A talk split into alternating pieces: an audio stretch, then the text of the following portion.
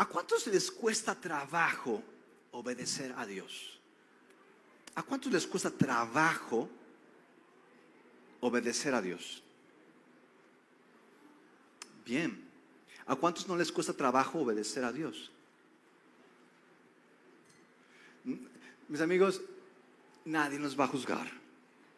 No teman. Nadie nos está grabando. Porque hay gente que no sé si hay otra pregunta que hacer. Nada más hay esas, esas opciones, obedecer o no obedecerle a Dios. De modo que no sé por qué no levantan la mano, pero está bien. ¿Por qué nos será difícil obedecer a Dios cuando Dios es un Dios bueno? Cuando su voluntad es perfecta y cuando todos sus caminos son agradables. ¿Por qué nos costará trabajo obedecer a Dios? Trabajo que nos cuesta obedecerle al diablo, ese sí, de plano es un engañador. A ese sí nos debería de... Pero es a quien más le obedecemos, no lo que tú digas. ¿Por qué tendremos esta confusión?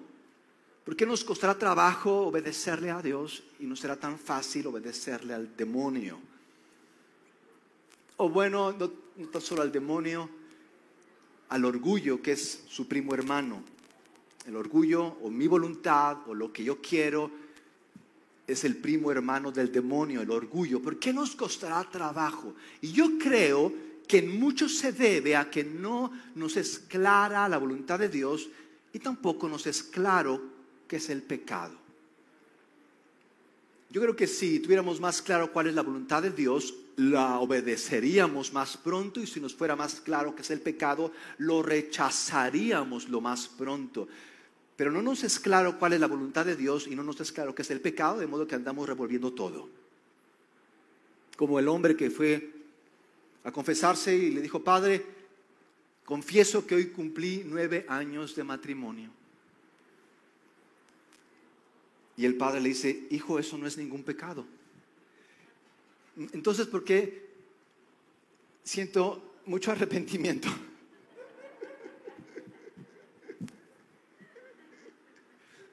No sabemos, no nos es claro qué es el pecado.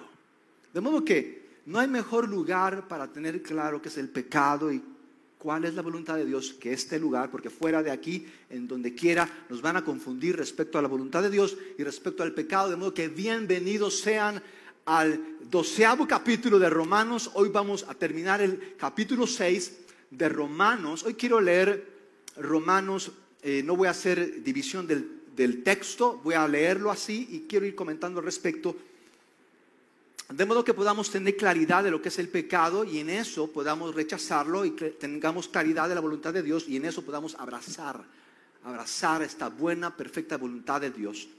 De modo que, ¿qué les parece si oramos una vez más? Que sea Dios hablándonos, que sea el Señor despejando todas las telarañas que hay en nuestras mentes de prejuicios, sesgos, del pasado, del pecado, de lo pesado que es vivir así. Padre, gracias te damos por tu gracia, gracias que aun y cuando pecamos y seguimos pecando, tu amor no cambia. Tu amor no cambia. Y deseamos, Señor, entender todo esto porque esto de no entenderlo como cansa, como complica y como carga. De modo que Señor, venimos ante ti por ayuda, porque creemos que no es que tú nos necesites, es que nosotros te necesitamos. Se llama humildad y cambia el corazón. En el nombre de Cristo Jesús. Amén. ¿Cuántos pueden dar un aplauso a aquel que es bueno, siempre, no es bipolar, no se parece de nada a nosotros, es un Dios perfecto Dice así este pasaje de Romanos capítulo 6 en su versículo 12. No permitan, digan conmigo, no permitan. Dile a la persona que está a tu lado, no le permitas a ese ingrato. Eso ya no. Nomás es no permitan. No permitan que el pecado controle la manera en que viven. No caigan ante sus deseos.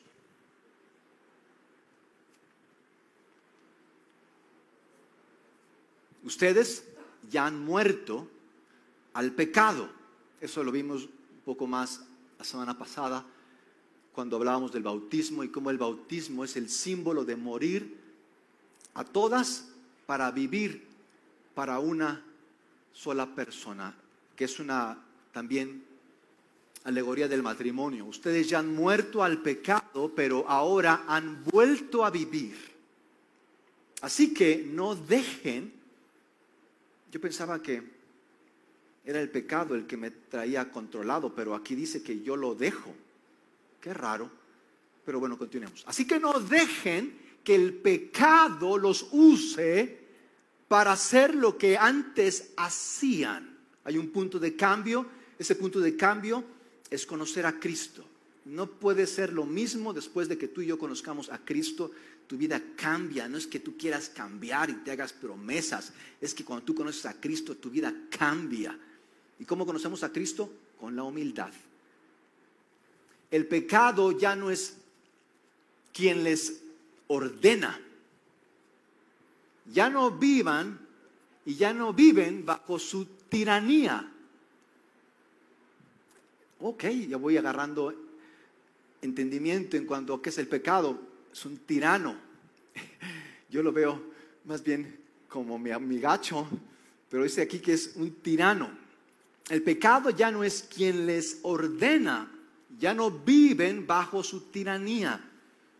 Mejor entréguense a Dios y hagan lo que a Él le agrada.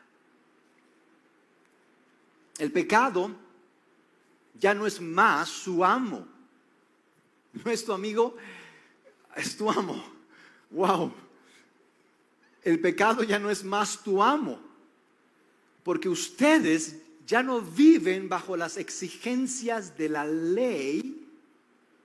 En cambio, viven en la libertad de la gracia de Dios.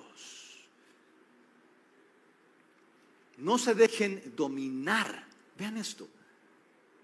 No se dejen dominar por el pecado. El pecado nos promete libertad y nos esclaviza.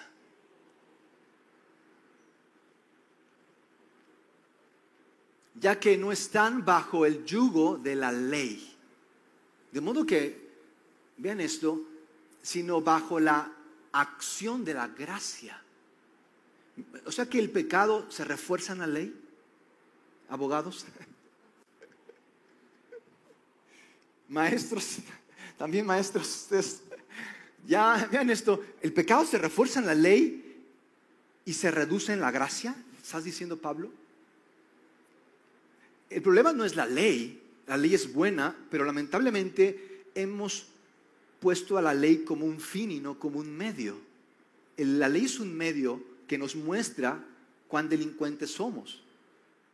Pero la hemos puesto como un fin, olvidándonos de que nos diagnostique y queriéndola nosotros usar, aplicar en otros. Sino que estamos al servicio del amor de Dios Alguien podría decir que como ya no somos esclavos de la ley, sino que estamos al servicio del amor de Dios, podemos seguir pecando.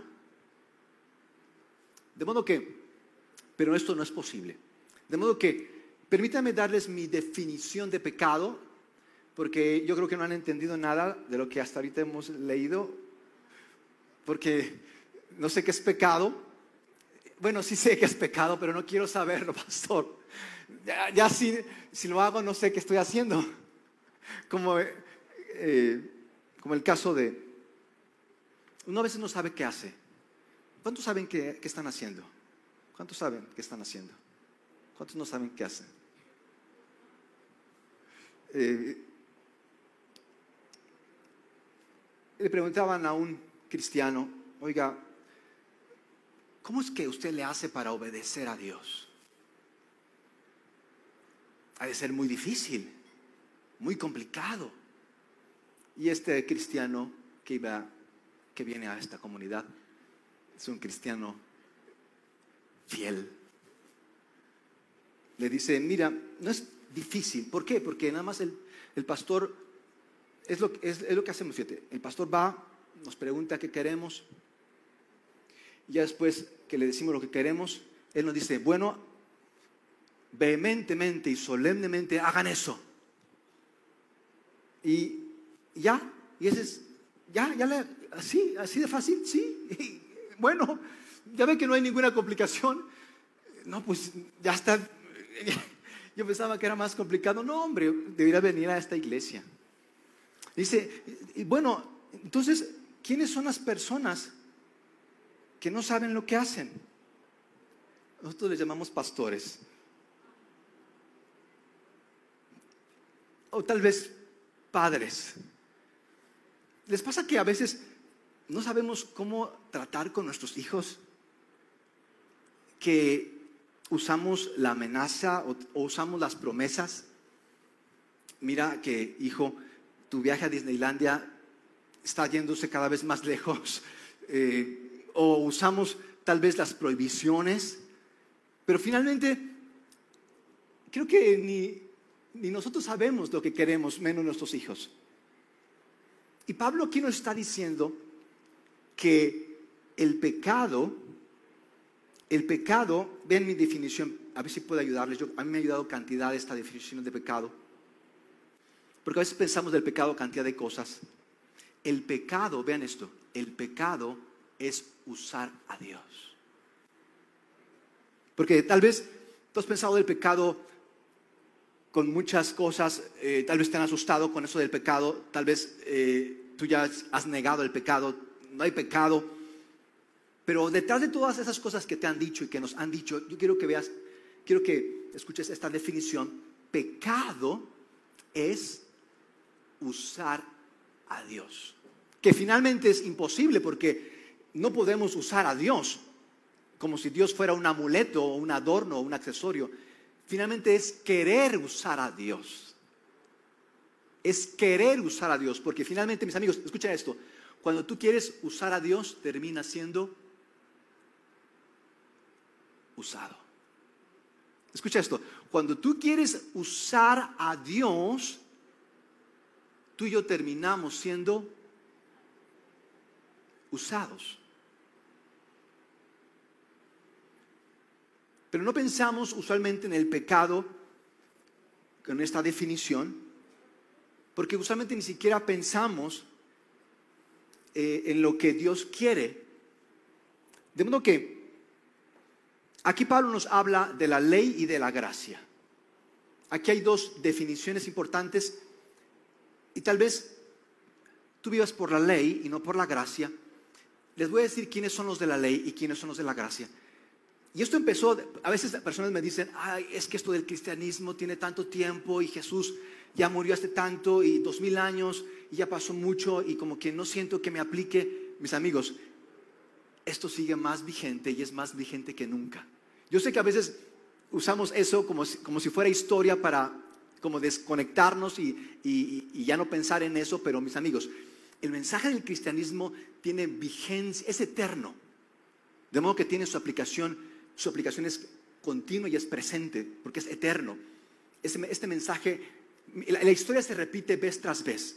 De modo que la historia comenzó así. La historia comenzó en el Edén, donde el hombre pecó. ¿Saben por qué pecó? Porque quiso usar a Dios, porque Satanás le dijo que si comía de esta manzana iba a saber el bien y el mal. Sabría todo lo que necesitaba saber, podría hacer lo que necesitaba hacer. De modo que cayó en el engaño de Satanás.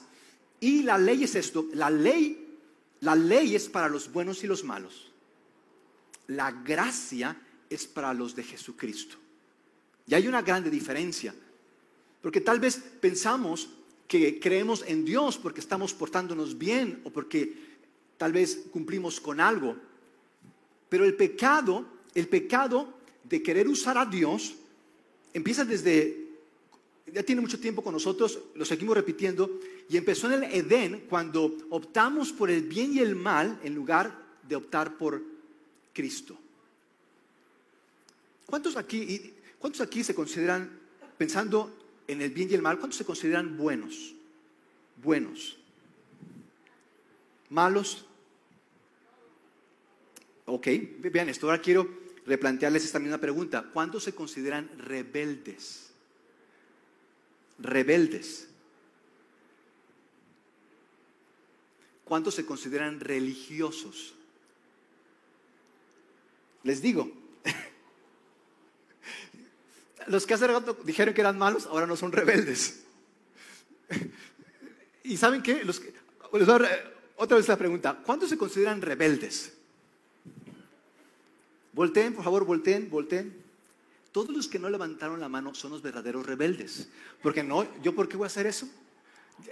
A mí no me va a mandar. Yo no voy a levantar, yo no voy a levantar ninguna mano. Que Samuel ese pastor.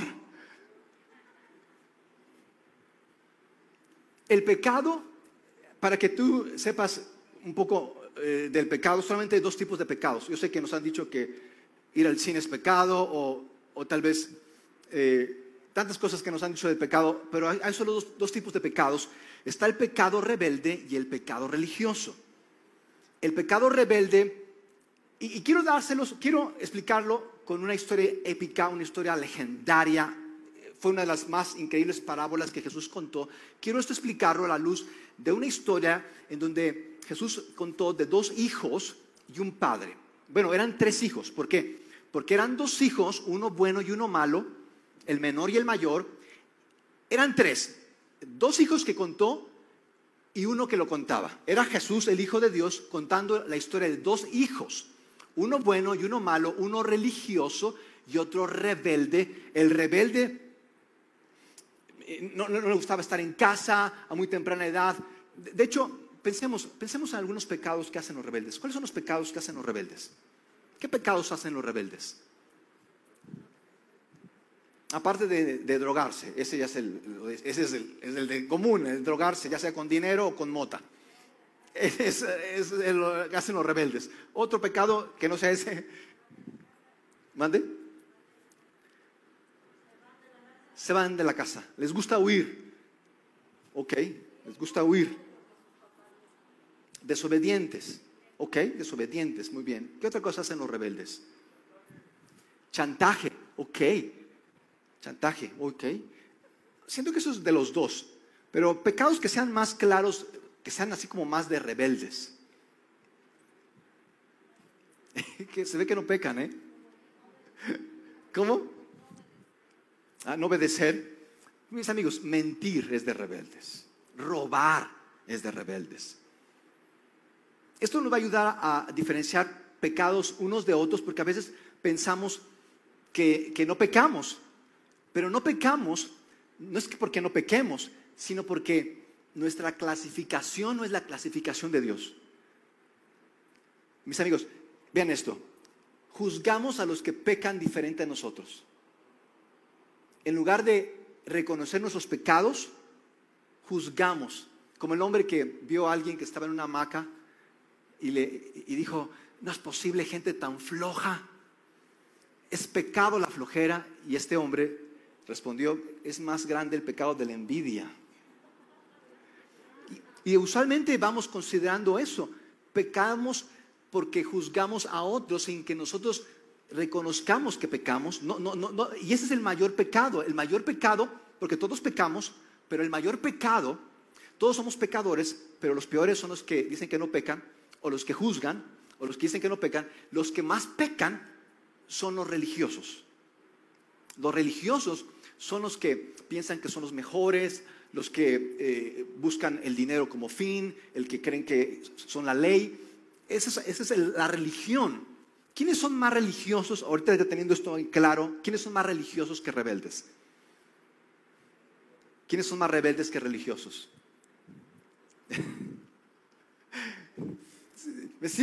sigo sin querer aceptar esa clasificación, pastor. Yo por eso no voto. Vean esto.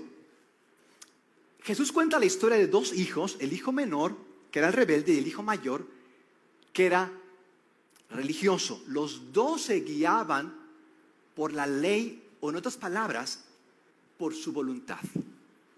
Solamente había un hijo el Hijo de Dios, Jesús, que no se guiaba por la ley o por el bien o el mal, se guiaba por el amor. Mis amigos, la única manera de salir del círculo vicioso del bien y el mal o de la bipolaridad, mis amigos, si tú padeces de bipolaridad y no te explicas por qué eres así y por qué explotas, es bipolaridad. ¿Y sabes cuál es la bipolaridad? Es vivir en dos polos. La raíz de la bipolaridad está en vivir en torno al, bien y al mal, que es el modelo en que vivimos. Los, de, los buenos y los malos siempre se andan peleando, unos contra otros. No es que tú, no es que yo, el bien y el mal es un pleito y no va a acabar ese pleito, porque nuestro mundo vive por el bien y el mal, no vive por el amor. No viven por la fe, no viven por el amor, no viven por la esperanza, viven por mi voluntad. De modo que la historia cuenta de que el hijo menor, vean, el, vean el amor de Dios, vean el amor de Dios, porque el hijo menor le pide al padre que le dé su herencia me quiero ir de la casa, ya no te soporto ni a ti. De, hecho, vean esto, de hecho detrás del pecado está mi independencia de Dios. Mientras menos tú necesites de Dios en tus decisiones, mientras menos tú te apoyes en Dios en tus relaciones, de modo que no, te sea necesario ser parte de la iglesia, no te sea necesario cumplir tu llamado divino, es porque te es más necesario tu voluntad y en el fondo el pecado es desligarme de Dios. En el fondo el pecado es yo hacerme Dios y apartarme de todo lo que signifique Dios. Aún el hijo religioso, aún el hijo religioso no tenía una relación con Dios. El hijo menor rompió su relación con Dios por dinero, por placer y por poder, se apartó de su padre, se llevó su herencia, fue y desperdició todo lo que tenía en sexo, alcohol y drogas. El hijo menor, que representa la rebeldía, se perdió, pero el hijo mayor aún estando con su padre, no tenía ninguna relación con su padre, porque al fin de cuentas el pecado siempre va a llevar a separarnos de Dios y de otros. El hijo mayor hablaba mucho de Dios, se comprometía mucho con Dios, se portaba bien, le echaba ganas, hacía lo que se debía, eh, se levantaba temprano, oraba tres horas, eh, era el ciudadano del año. El hijo mayor era perfecto sin una relación con Dios.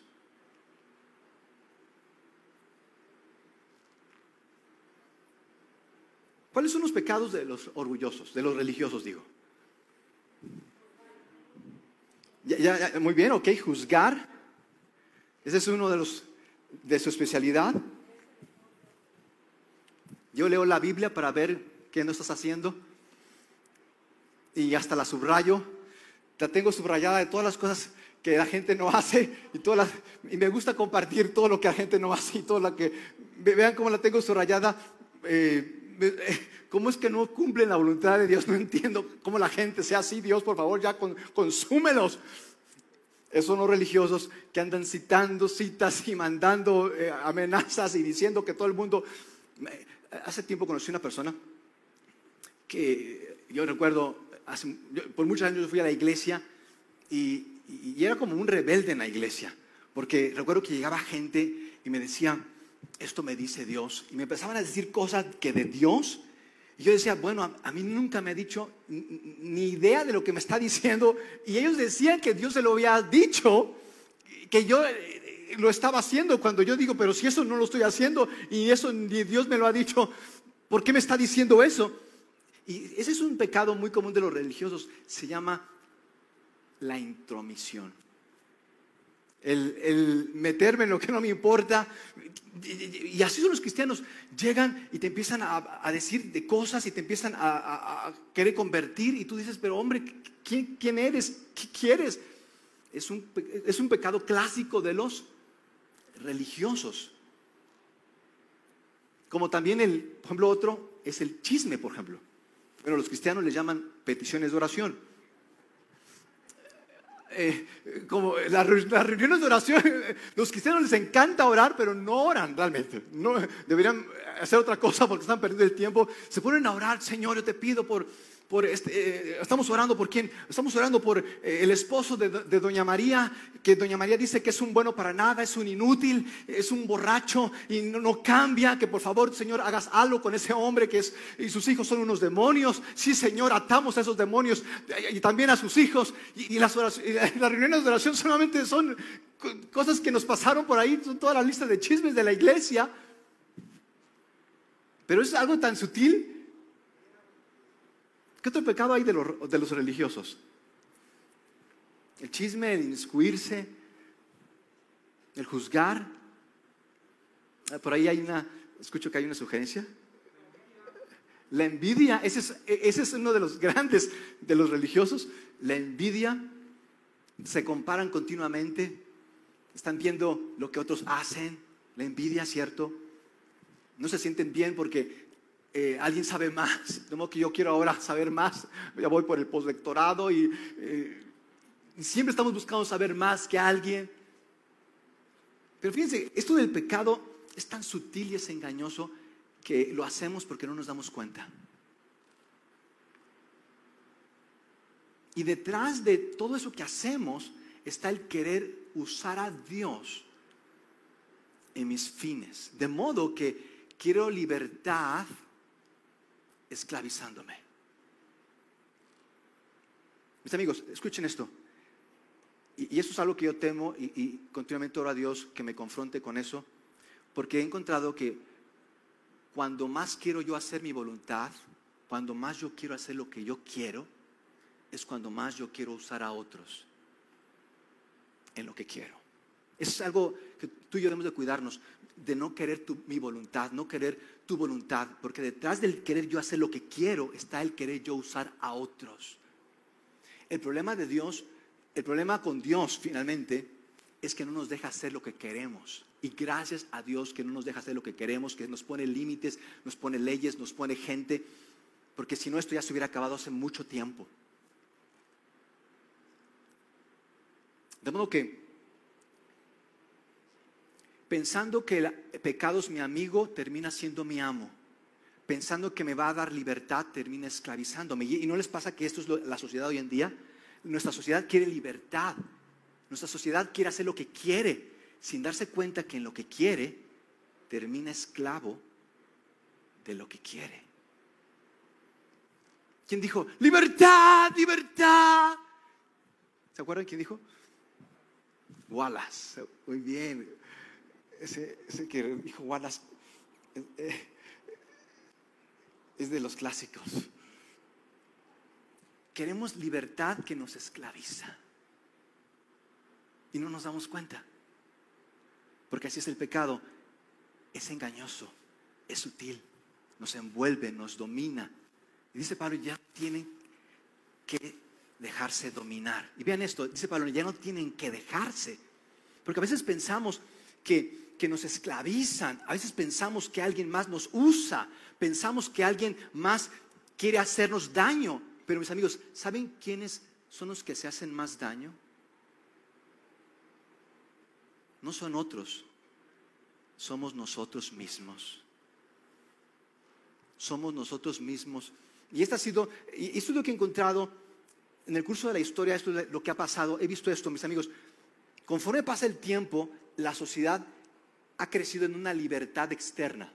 Conforme los siglos han avanzado, la sociedad ha avanzado en una libertad externa, pero ha decrementado en una libertad interna. Ahora somos menos libres. Exteriormente somos más libres. Por afuera somos más libres, pero por adentro somos más esclavos que en cualquier tiempo de la historia.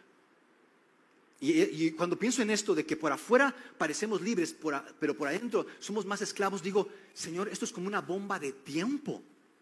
Esto va a explotar y va a explotar feo, porque es una incongruencia total. Y me pongo a pensar en todo lo que puede, todas las repercusiones y en todo lo que puede acabar esto, donde estamos buscando una libertad externa cuando estamos esclavizándonos internamente. y digo, esto va a acabar feo. De modo que Pablo nos da aquí algunas cosas para romper con esta inercia en la que vivimos, pensando que somos libres cuando nos estamos esclavizando más y más y más. De modo que Pablo, de modo que en esta última sección del pasaje de Pablo, quiero que veamos cómo Pablo y cómo Dios le reveló a Pablo, le mostró a Pablo cómo romper con, con esto. Dice Pablo, ustedes saben que quien siempre obedece a una persona llega a ser su esclavo. Nosotros podemos servir al pecado y esclavizarnos o bien obedecer a Dios y recibir su gracia. Mis amigos, familia, conocidos, comunidad, si tú dices obedecer a Dios, pero no hay evidencias de gracia o de perdón en tu vida, de paciencia o de perseverancia, no estás obedeciendo a Dios. Por más que tú prometes y por más que tú dices que estás haciendo lo bueno y correcto, mis amigos. Ve lo que dice Pablo. Y tal vez tú y yo no obedezcamos, en el fondo tú y yo no obedezcamos porque nos impusieron el obedecer. O tal vez tú viste a personas que se decían que obedecían y que su vida era un completo desorden, que, su vida era, era una codependencia continua y tú decías, no tiene caso obedecer. La cuestión no es obedecer, es a quién obedeces. ¿Realmente estás obedeciendo a Dios o estás obedeciéndote a ti mismo en el fin de querer lo que quieres? Y usas a Dios en lo que quieres. Dice Pablo, no se dan cuenta, vean esto, no se dan cuenta que la gracia los libera para elegir su propio amo. Yo soy libre, no tengo ningún amo. A mí nadie me dice, así personas me han dicho, yo quiero estudiar y tener mucho dinero. Así me, perdón, yo, yo solamente escucho. Quiero tener mucho dinero y quiero tener esto porque no quiero que nadie me diga qué tengo que hacer. No quiero, así me dice, no quiero depender de la gente, no quiero que la gente... Y digo, wow, y, y seguro que no quieres depender de la gente. Dice Pablo, ¿no se dan cuenta que la gracia los libera para elegir, los libera? Mis amigos, todos tenemos un amo. Todos tenemos un amo. Todos obedecemos a alguien. Todos. La diferencia es si es el pecado a quien obedeces o es a la gracia. Es la única diferencia. Todos estamos, en este momento estamos obedeciendo algo. Y no es así como que, bueno, ya voy a obedecer a Dios. No, eso es un engaño. Tú ya estás, tú ya estás con demasiada inercia obedeciendo a alguien. Y cada día vas a obedecer más a ese alguien y menos a ese otro alguien. Se no se dan cuenta que la gracia, vean, la gracia, no los golpes, no las amenazas, no las prohibiciones. Eso, esto me encanta de Dios. Ahí me doy cuenta que Dios es un Dios que no es falso, es un Dios real. ¿Saben cómo? Porque Dios me libera de mi pecado rompe el poder del pecado que hay en mí, ese, ese pecado que, que me es tan sutil y engañoso, en donde no me doy cuenta que uso mis propios fines, que uso mi propia libertad para esclavizarme, no me doy cuenta de, de cómo es que yo en mi voluntad de querer hacer lo que quiero, uso a Dios y uso a otros, Dios me libera de ese poder del pecado sutil y engañoso, me hace libre del pecado, me hace libre del engaño, me hace libre de mis suposiciones, me hace libre de mis imaginaciones, me hace libre de mí mismo. Y ya que soy libre, me dice, si quieres, puedes irte. Si quieres, puedes seguir pecando. Así me dice Dios. Si quieres, puedes irte. Eres libre. Ya sabes. Antes mis amigos no, no sabía, no tenía opción. No podía dejar de pecar. Simplemente no podía dejar de pecar. Ahora tengo el poder de decidir si quiero o no quiero pecar. Y Dios me dice, si quieres puedes irte, si quieres puedes hacer tu vida como quieras, puedes seguir como estabas, si quieres puedes continuar en lo que en tus planes, si quieres. Pero recuerdo cuando Pedro lo mismo le preguntó Jesús a Pedro. Y le dijo, Pedro, ¿también tú quieres irte? Si quieres, puedes irte. Todos habían dejado a Jesús. Multitudes venían, miles y miles y miles de personas venían a Jesús cuando Jesús les hacía milagros. Pero cuando Jesús ya no les hacía milagros, todos se fueron, mis amigos, todos se fueron. Nada más quedaban sus discípulos. Y Jesús le dice a sus discípulos, ¿ustedes también quieren irse? Y Pedro, tan iluminado, que no es más que ser honesto, le dice Pedro, Jesús, ¿a quién más iremos? Tú eres el único que tiene palabras de vida eterna.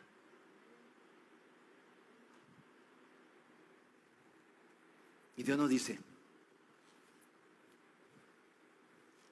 mis amigos, yo creo que en el fondo no podemos dejar, no podemos dejar de pecar o de hacer nuestra voluntad en el fondo yo creo que no podemos dejar de pecar por esto, mis amigos, porque no tenemos opciones.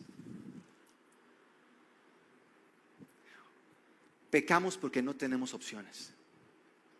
Pero cuando Jesús se presenta a tu vida y abre tu vida a una nueva realidad distinta a la que tú quieres, distinto a lo que tú quieres, distinto a tus planes, cuando Dios abre abre la tierra para mostrarte que no solamente estás tú, sino que está Él sobre ti y, está Él para ayudarte. Cuando Dios viene y nos abre los ojos para que nos demos cuenta de que lo que queremos es algo que finalmente va a ser lo mismo que nos dañe, cuando, cuando, Dios hace ese milagro en nuestras vidas de darnos cuenta, cuando finalmente tú y yo somos libres, finalmente, mis amigos, si tú y yo seguimos pecando, no somos libres. No importa cuánto tengamos, cuánto sepamos, cuánto hagamos o cuánto podamos. Si tú y yo seguimos haciendo nuestra voluntad, si seguimos, si seguimos enojándonos o entristeciéndonos porque las cosas no pasan como queremos, tú y yo no somos libres.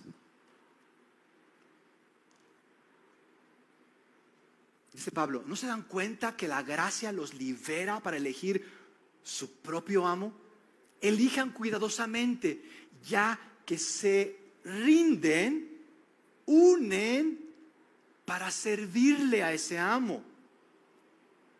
Si escogen amar al pecado, será su amo y los poseerá, recompensándolos con vacío.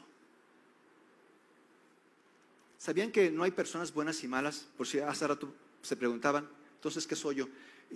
Tal vez los que no levantaron la mano es porque no estaban de acuerdo con esa clasificación. No hay personas buenas y malas. Hay personas vacías y hay personas llenas.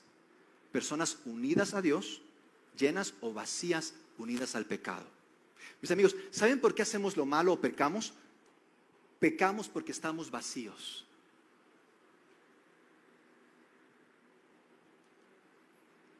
Si no hay, si Dios no es no es el centro de nuestras vidas, estamos vacíos. Dice Pablo, pero si escogen amar y obedecer a Dios, Él los guiará en mejores relaciones.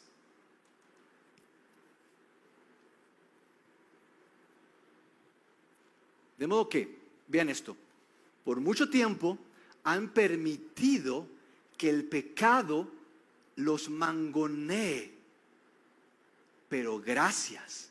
¿Cuántos pueden dar gracias?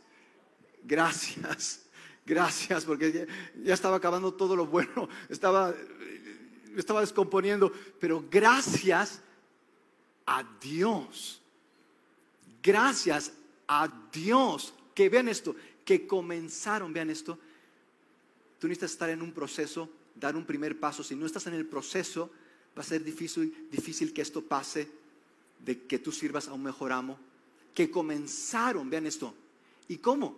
No fue a fuerza de voluntad, no fue a fuerza de promesas, comenzaron a escuchar. Qué difícil es escuchar en un mundo de tanto ruido.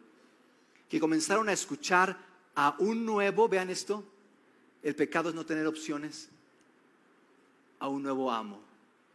¿Sabían que nuestras peores decisiones las tomamos porque no teníamos opciones?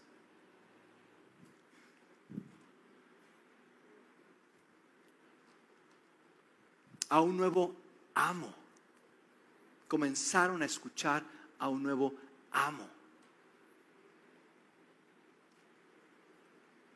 Vean esto, unos, uno, un amo, cuyos mandamientos, vean esto, hay, sí vas a tener que obedecer, pero lo bueno es que vas a obedecer a un buen amo que te va a recompensar con paz, propósito y perdón. No solamente va a ser un amo que te dé vacaciones de vez en cuando y regresar peor de las vacaciones. Es que quiero vacaciones, no, lo que tú necesitas es paz. Más bien necesitas un nuevo amo que te dé paz. Uno cuyos mandamientos te hacen libre para vivir, vean esto, sin límites en su libertad. En su libertad, sin límites en su libertad. Antes ustedes eran esclavos del pecado, pero gracias a Dios, vean esto, ahora obedecen. Ahora obedecen. Ahora, ahora, ¿es difícil obedecer a Dios?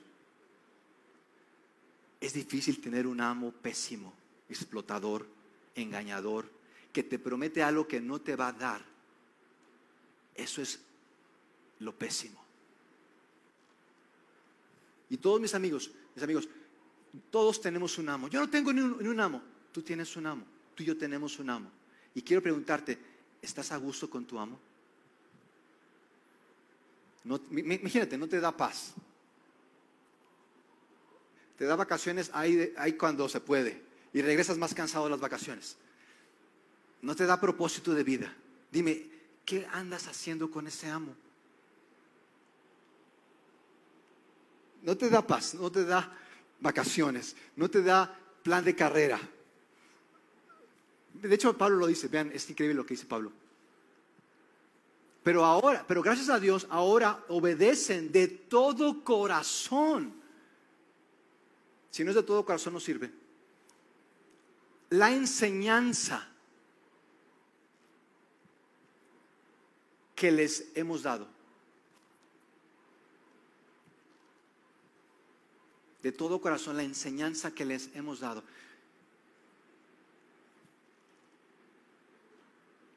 Su vida, vean esto, su vida está siendo moldeada por la verdad. Ya estuvo moldeada por la mentira mucho tiempo y nada más nos deformó, ni con un buen sculpting, ni con un ni con un masaje, ni con una cirugía mayor, nada pudo hacer con esto. Por más que me metía a cirugías y cuanta cosa encontraba, nada podía con eso. Fue su verdad la que me moldeó a través de la enseñanza a la que están dedicados. Vean esto, a la que están dedicados. Hay una enseñanza, hay algo que tú estás creyendo que te está haciendo obedecer a Dios o al pecado. Y el bien y el mal, mis amigos, no les va a ayudar a obedecer a Dios. En mi casa tengo una licuadora, ustedes saben que me encantan los licuados, eh, amo a mi licuadora, eh, es mi acompañante fiel, uso la licuadora en todo tiempo para mis licuados. Y hubo un tiempo en que, ¿cómo me hartaba esta licuadora? Porque eh, pues, se trata de ponerla en su base, quieres ponerla en su base, pero no se dejaba. Por más que yo quería que se metiera en su base, no atoraba la licuadora y ahí estaba yo, dije otra vez, ahí vamos a perder media hora queriendo meter la licuadora en su base y, entra, no entra, y moverle y moverle. Y, yo decía, no, puede ser, necesito otra licuadora, por favor, fuera de mi vista esta licuadora, necesito otra licuadora. Pero finalmente, por la gracia de Dios, por la gracia de Dios, si no mi impaciencia me hubiera envejecido ahí, por la gracia de Dios me di cuenta, gracias Señor por revelarme este misterio, que la licuadora en su base tiene un, tiene así como un tornillito, un pequeño tornillito, y ese tornillito tenía que estar exactamente en el centro. Si estaba un poquito a la derecha, un poquito a la izquierda, no entraba el vaso. Y yo por eso quería meter el vaso y forzaba que entrara este vaso, métete vaso, y ahí estaba dándole vuelta al vaso cuando era la base la que tenía yo que colocar y poner en posición para que entrara el base, la base mis amigos, realmente era un martirio tener que querer meter la base, era un martirio que yo quisiera meter la base, no quería, yo, estuve a punto de tirar esa licuadora, pero cuando finalmente vi que era la base, dije, ok, eh, vamos a moverle la base, vamos a ponerla justo en medio, ya está en medio, está ya en coordenadas, muy bien, perfectamente bien, y el vaso entraba, mis amigos, el vaso entraba suavecito, hasta lo podía dejar y entraba solo el vaso. Increíble. Y increíble yo, eh, lo más increíble es que yo volví a las mismas. Volví a enojarme con el vaso. Maldito vaso. Ingrato vaso. ¿Cómo es posible que seas así? Vaso. Vasofia, eres una vasofia. Tú no eres un vaso, eres una vasofia. Y ahí andaba yo peleándome con el vaso. Andaba yo todo ahí. Señor, ¿qué hice? Cuando era ajustar el centro. Ah, y ahí entraba solito. ¿Será que muchos de nosotros tenemos el centro descuadrado y que entra? ¿Y saben cómo se descuadra el centro? Cuando está un poco a la derecha o un poco a la izquierda. Algunos están un poco a la derecha, que es lo religioso, el deber, el cumplir, o un poco a la izquierda, el rebelde, el pecar, el mentir. Y en, en ese extremo, los extremos siempre se tocan por más que tú quieras cambiar a los malos, terminas tú siendo malo. Es el centro y Cristo es el único centro que puede embonar en tu vida. Si tú estás luchando con enojos y con personas y que es que no cambian y, no te has preguntado qué cambio necesita Dios hacer en ti, tal vez no tengas el centro que necesitas. Y permítame concluir este pasaje de Pablo de una manera majestuosa Pablo termina su explicación. Vean, vean esto. Expliqué esto con el ejemplo de la esclavitud porque debido a la debilidad humana, ustedes les es difícil entender. Pero así como antes ustedes entregaron su cuerpo al servicio de la corrupción y la desobediencia, y eso los llevaba a desobedecer aún más, ahora deben entregar su cuerpo al servicio de la justicia y vivir, vean esto, solo para Dios. Cuando ustedes eran esclavos del pecado, tenían que vivir. Cuando ustedes eran esclavos del pecado, no tenían, no tenían que vivir como a Dios le agrada ni les importaba. ¿Y qué sacaron con eso? ¿Qué sacaron con eso? Solo cosas de las que ahora sienten vergüenza y que les separaba de Dios y de otros. ¿No les pasa que nuestra sociedad se avergüenza de lo que no debería de avergonzarse y no se avergüenza de lo que debería de avergonzarse? ¿Han notado eso? ¿Han notado eso? La sociedad se avergüenza de lo que no debería avergonzarse. Y no se avergüenza, hacen hasta desfiles, marchas, hasta se pintan el cuerpo. No me avergüenzo. No se avergüenzan de lo que sí deberían de avergonzarse. Yo digo, ¿de dónde fue que se les volteó la pirinola? Muchos se avergüenzan de Dios con sus amigos, muchos se avergüenzan de su iglesia con sus amigos y familiares, nunca los invitan. No vaya a decir que no. Y de las cosas que sí deberían de avergonzarnos, no nos avergonzamos. ¿Por qué estoy tan chueco, Señor? ¿Cómo es posible? ¿Cómo es posible que haya tomado esa foto en la playa y con el bikini y después haberla subido en Instagram? ¿Cómo es posible? ¿Qué estaba pensando? Más cuando ya soy abuelita. Ya tengo nietos, ya tengo nietos. Me, avergüenzo de todo lo que hacía, tanta estupidez, tanto dinero que perdí, tantas cosas que hice. Ahorita, Señor, me avergüenzo. ¿Cómo es posible Dios que haya hecho eso? Y su gracia una vez más me ayuda pero ahora, ven esto, pero ahora libres de la esclavitud del pecado, han entrado al servicio de Dios. ¿Cuántos se avergüenzan del pecado y de todas las cosas tremendas y necias que hicieron?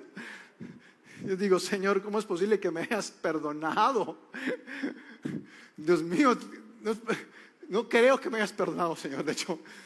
Pero gracias a Dios que Él me muestra que no es que yo le demuestre, es que ya lo demostró en la cruz que demostró plenamente que me ha perdonado cada vez que yo diga, no me has perdonado, Señor. Siento que no me has perdonado, voy a la cruz y veo a Jesús muerto por mis pecados, clavado por mis ofensas, para recordarme que fui perdonado y que soy libre del pecado, soy libre de seguir en la tutela del pecado, mangoneado por el pecado.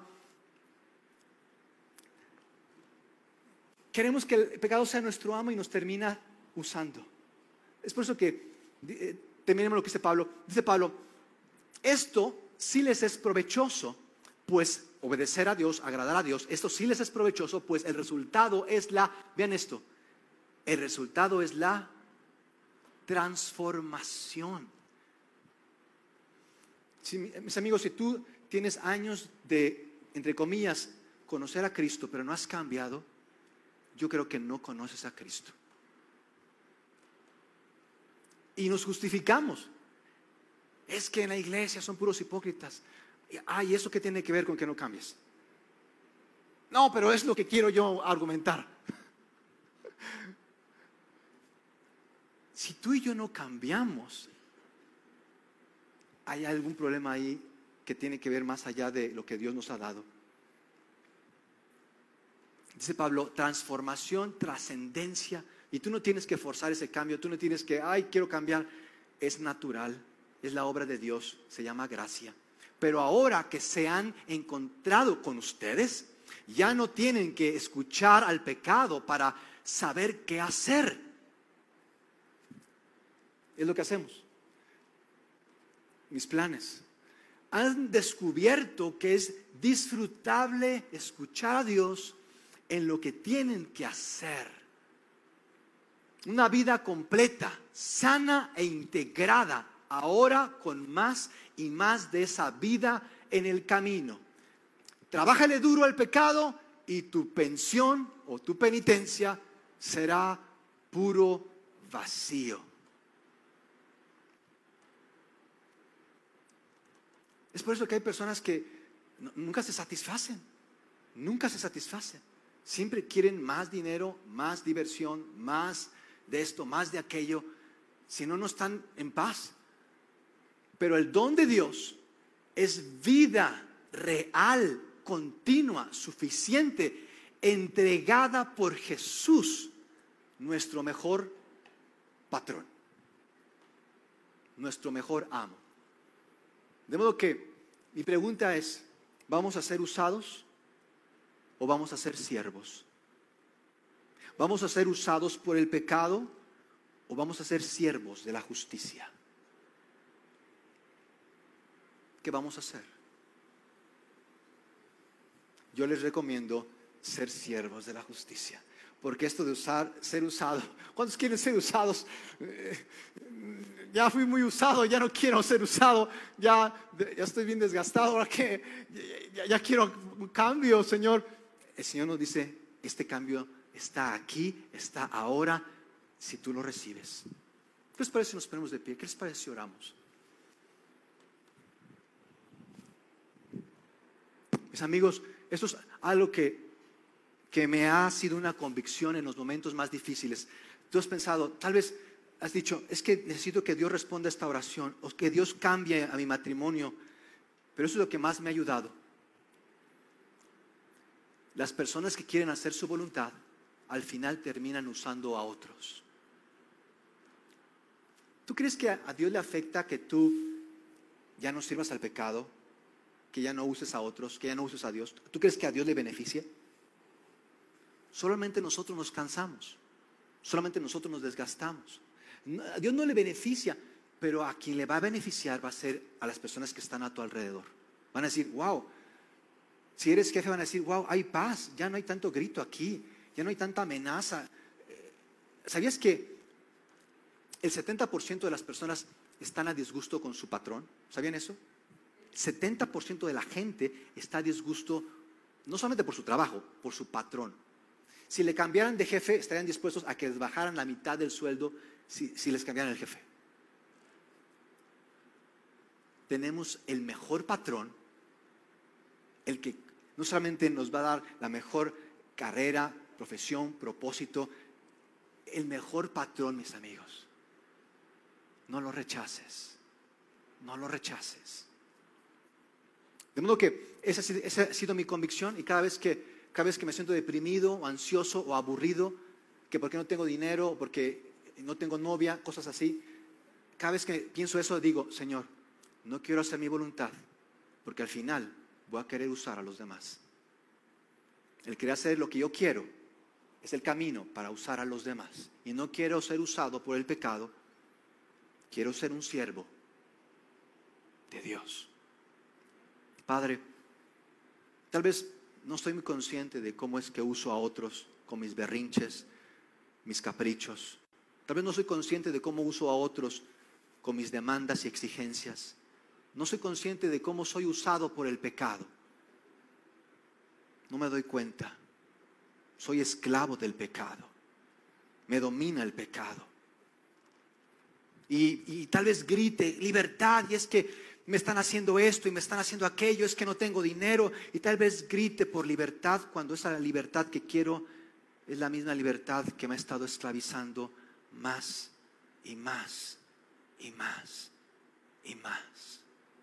De modo que quiero dar un primer paso, así como el hijo menor, el hijo mayor nunca se arrepintió, siempre fue un religioso, pero el hijo menor sí se arrepintió y regresó a casa quebrantado honesto, diciéndole al Padre, Padre, si quieres, no me des nada, simplemente hazme tu siervo. Quiero ser un siervo tuyo, aunque no me des nada en la vida, no respondas nunca a mis oraciones, nunca más me respondas, Dios, no importa, con que te sirva con todo mi corazón, me basta, Padre. Y el Padre le dijo, Hijo mío, ven a mis brazos, tú eres mi hijo, eres mi hijo, traigan el, anillo real, traigan los vestidos nuevos, hagan fiesta, porque este mi hijo estaba muerto, no sabía lo que hacía, pero ahora tiene nueva vida, mi vida. De modo que yo quiero dar un paso, Señor, hacia ti. Donde quiera que esté, quiero empezar a ser honesto y regresar a ti y recibir de ti el perdón. Gracias, Señor, por tu palabra. Gracias, Señor, por tu misericordia. Gracias por tu amor. Gracias, gracias, gracias, gracias, gracias. Gracias, Señor. En el nombre de Cristo Jesús. Amén. ¿Cuántos pueden darle un aplauso a aquel que no nos engaña, no nos explota, aquel que no nos usa? ¿Saben cómo se llama? Amor se llama amor. Muchísimas gracias familia.